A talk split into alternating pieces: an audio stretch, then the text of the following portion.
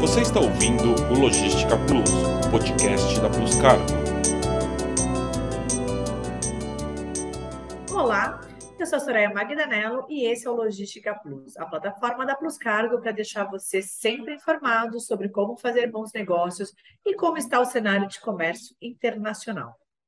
Hoje, o Logística Plus vai falar sobre a Lei 14.286, a nova lei do câmbio e as principais mudanças implementadas a partir dela.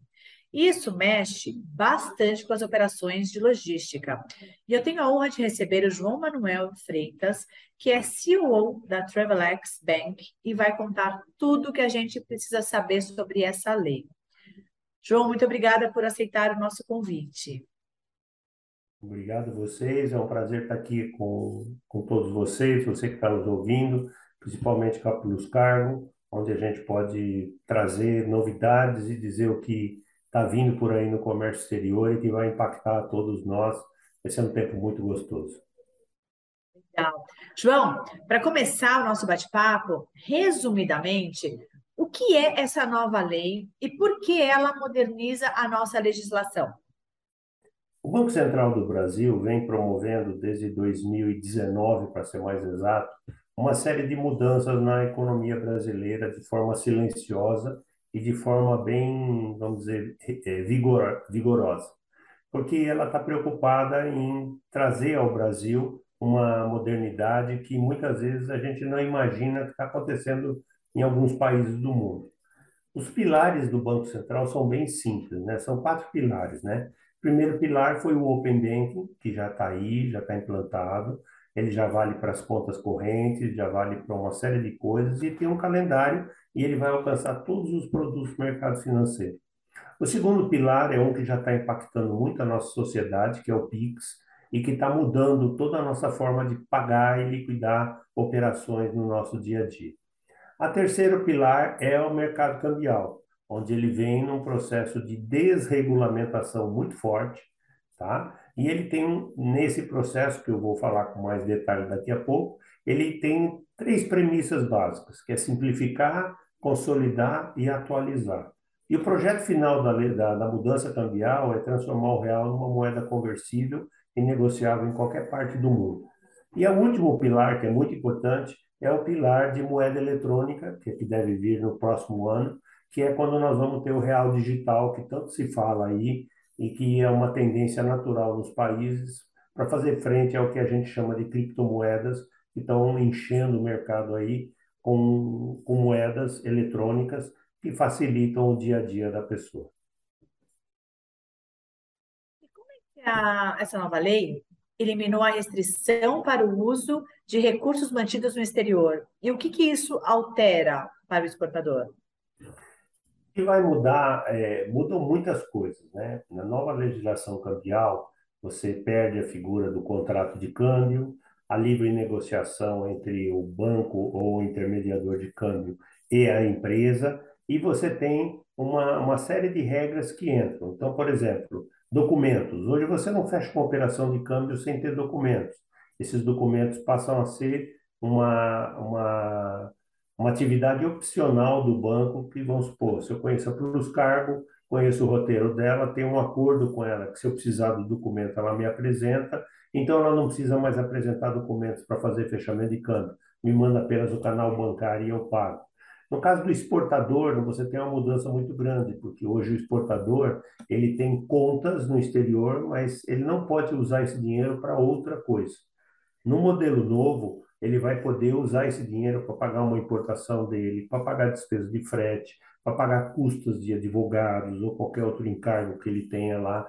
É, e ele vai poder, inclusive, emprestar dinheiro, que é uma, uma novidade que está na legislação, na consulta pública número 90, que acabou de ser concluída pelo Banco Central, nós já estamos na segunda consulta pública, e, e para o exportador brasileiro, isso vai ser uma mudança brutal porque hoje ele fica preso a um processo onde ele, é, ele está restrito a fechamento de câmbio, apresentação de documentos, uma série de coisas, e ele vai poder, então, além de ter uma conta no exterior ou no Brasil, num banco autorizado a operar em câmbio, ele vai poder manusear esse dinheiro da forma que ele achar conveniente. porque a restrição cambial, essa é uma das grandes mudanças, quando eu falei agora há pouco sobre simplificar, consolidar, atualizar e modernizar, uma das coisas que cai efetivamente nesse processo é o fechamento de câmbio, que passa, dependendo da circunstância, a ser uma coisa automática. Se você tem dólares, você pode usar esses dólares para fazer pagamentos que são devidos por você. Isso é uma coisa que vai mudar muito o dia a dia do exportador como um todo que mudou para o pagamento é, em moeda estrangeira? A gente vai poder continuar pagando com, com, com moeda estrangeira? Sim, nós vamos poder continuar fazendo pagamentos em moeda estrangeira, mas o que está é, incrementando muito esse segmento é o, a questão do pagamento instantâneo. Por isso que eu fiz questão na abertura explicar que nós temos quatro pilares. Um deles é o pagamento internacional, o PIX internacional, que a gente chama aqui no Brasil, né? Esses modelos já estão proliferando, já estão sendo implantados. Aqui mesmo na Travelex, nós já estamos testando alguns deles. E, e, e pasmem, são pagamentos que a gente faz hoje e o crédito está em 3, 5 segundos na conta do outro lado, em outro país. Né? Se a gente acha interessante quando a gente fala de um Pix aqui, em que eu mando um dinheiro para você e em alguns minutos está na sua conta, no Pix Internacional, a gente já está testando pagamentos em segundos.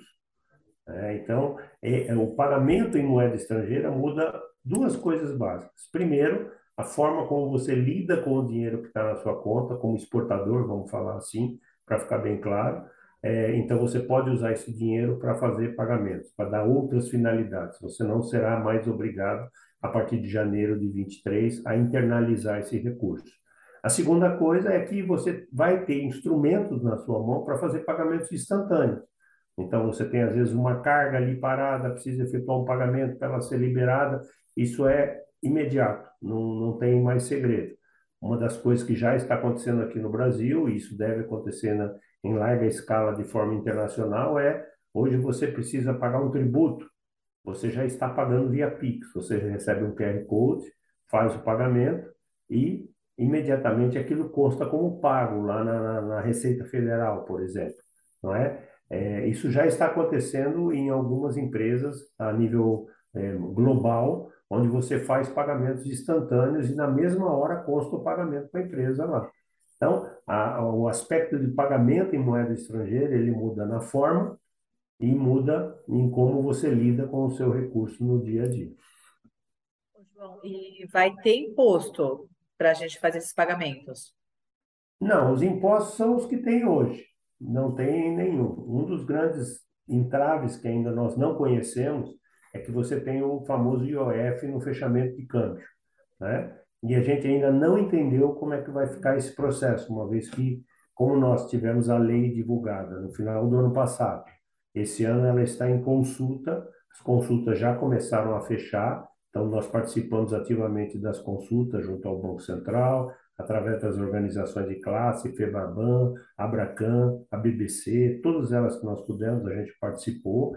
E agora a gente está esperando a devolutiva do Banco Central e da Receita Federal, quando ele vai então dizer como será o modus operandi vis-à-vis a legislação que nós discutimos nesse período.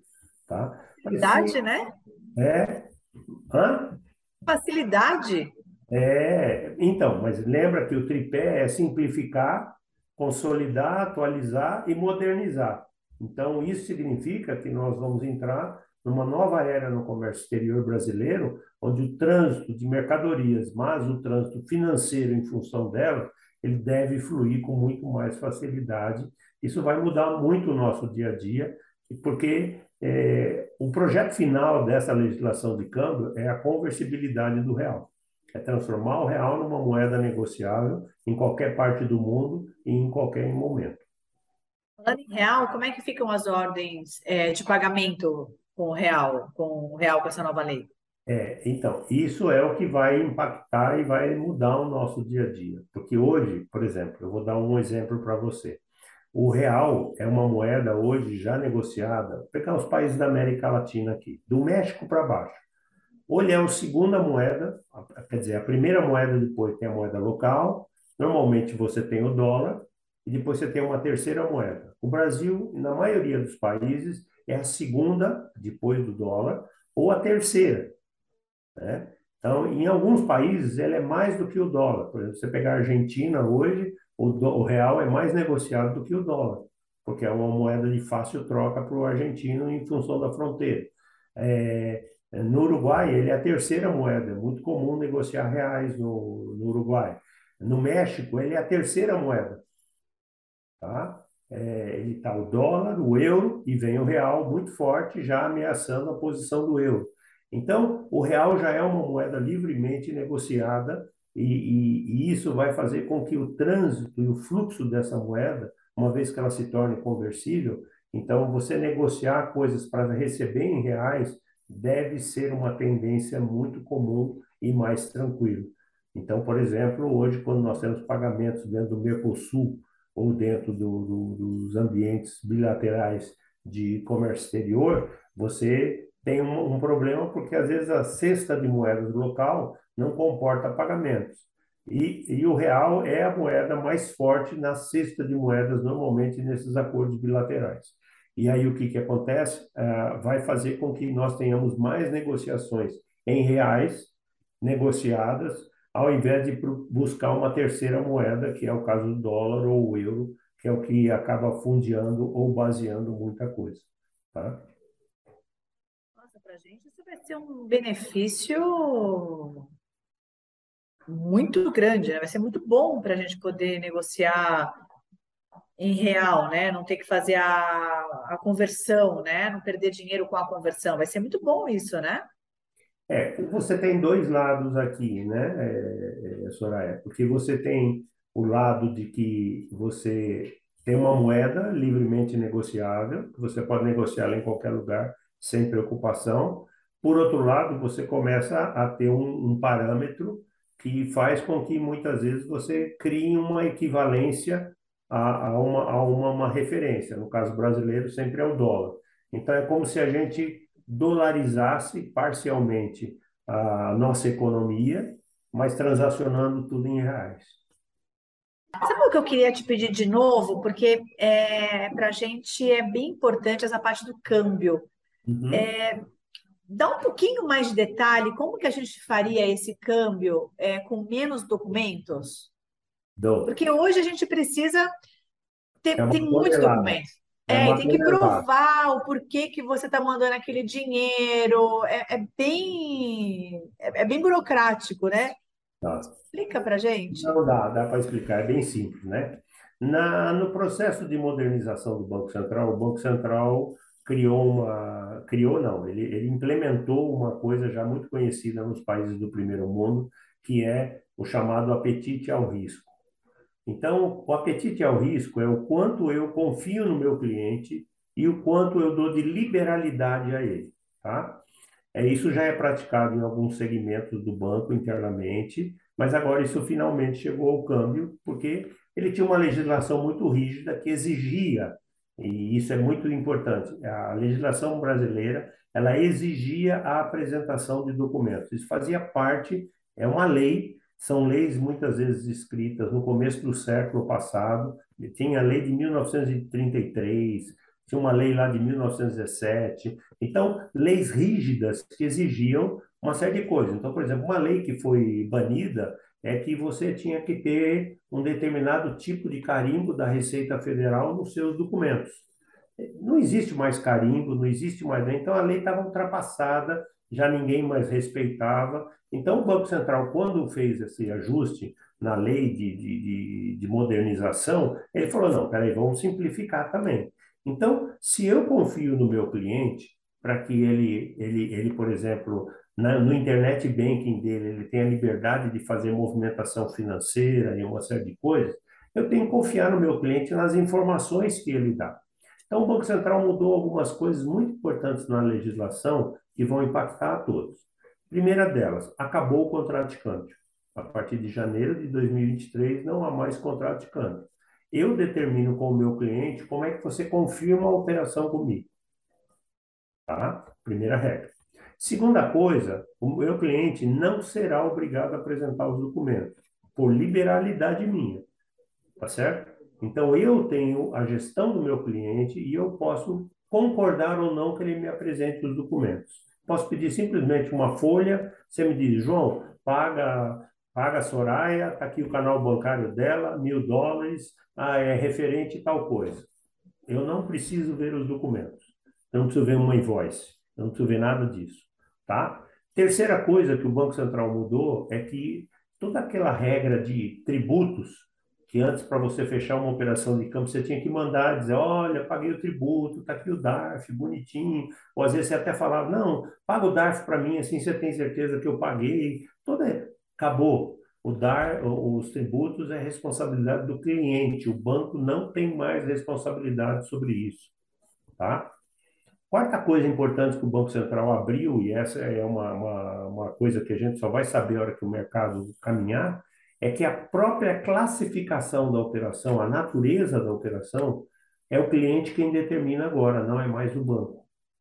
Então, você escolhe a natureza que você quer operar. Então, quando você faz isso, você não tem mais contrato de câmbio, não tem mais documento, não tem mais a necessidade de me provar que você quitou os, os tributos, e é você quem classifica a operação, eu tenho toda a liberdade para que você possa efetuar os seus fechamentos de câmbio sem nenhuma preocupação e, e uma relação muito mais rápida e muito mais rápida entre a, a empresa e o banco ou a instituição autorizada a operar em câmbio. Nossa, que desburocratização, né? Que incrível isso. Eu nunca imaginei que a gente ia viver isso, sabia? Olha, eu vou brincar um pouquinho com você. O ano que vem eu faço 40 anos que eu trabalho em banco. Eu estou assustado. É, porque ó, ainda mais câmbio, que é um assunto tão. É, é, eu, como empresa de transporte internacional, eu não consigo fazer câmbio em qualquer banco. Não, não faz. É. Nossa, tá muito legal. Que, que, Por exemplo, incrível. para uma empresa como a sua, hoje você tem que me mandar cópia de cada embarque, do afretamento que você fez, uma série de coisas, tal. É, nós vamos poder sentar e fazer um acordo e dizer assim, ô Soraya, faz o seguinte, estão aí os documentos, você tem que guardar por 10 anos, é a lei, e é o seguinte, se eu precisar, 48 horas você me apresenta. Tudo bem? Tudo bem. Você vai me mandar, fecha 100, fecha 200, fecha 50, e eu vou fechando. Bom, muito, muito obrigada. Foi muito boa a tua explicação. É, você dividiu com a gente muita informação prática sobre essa lei, essa, essa nova lei cambial, e espero que muita gente se beneficie dela, né? Que não tem. Tudo que você apresentou não tem como dar errado, né?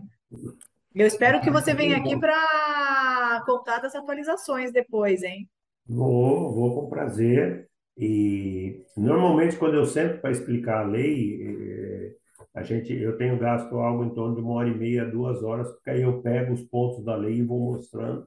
É uma coisa muito bacana. Eu recomendo que quem puder e estiver nos ouvindo, pegue a consulta pública número 90, que é do Banco Central. Ela já está fechada, mas ela está disponível lá. Você pode ir lendo lá e se antecipando, porque isso vai fatalmente impactar o seu dia a dia a partir de janeiro de 23. Obrigada, João. Muito obrigada mesmo. É, Que, que notícia boa para gente, assim, para o comércio exterior, isso vai ser muito bom. Vamos marcar daqui um. Logo que a lei, depois de uns seis meses que a lei estiver em vigor, eu te chamo aqui de novo para a gente ver se deu certo. Eu fatalmente terei menos cabelos, com certeza. Acompanhe os canais da Puscargo nas mídias sociais e no nosso site. Neles você encontra informações exclusivas sobre o cenário e as últimas novidades sobre o transporte internacional de cargas. Segue a gente no Instagram, LinkedIn, YouTube e Spotify. Obrigada pela audiência e até a próxima. Você ouviu o Logística Plus, podcast da Plus Cargo.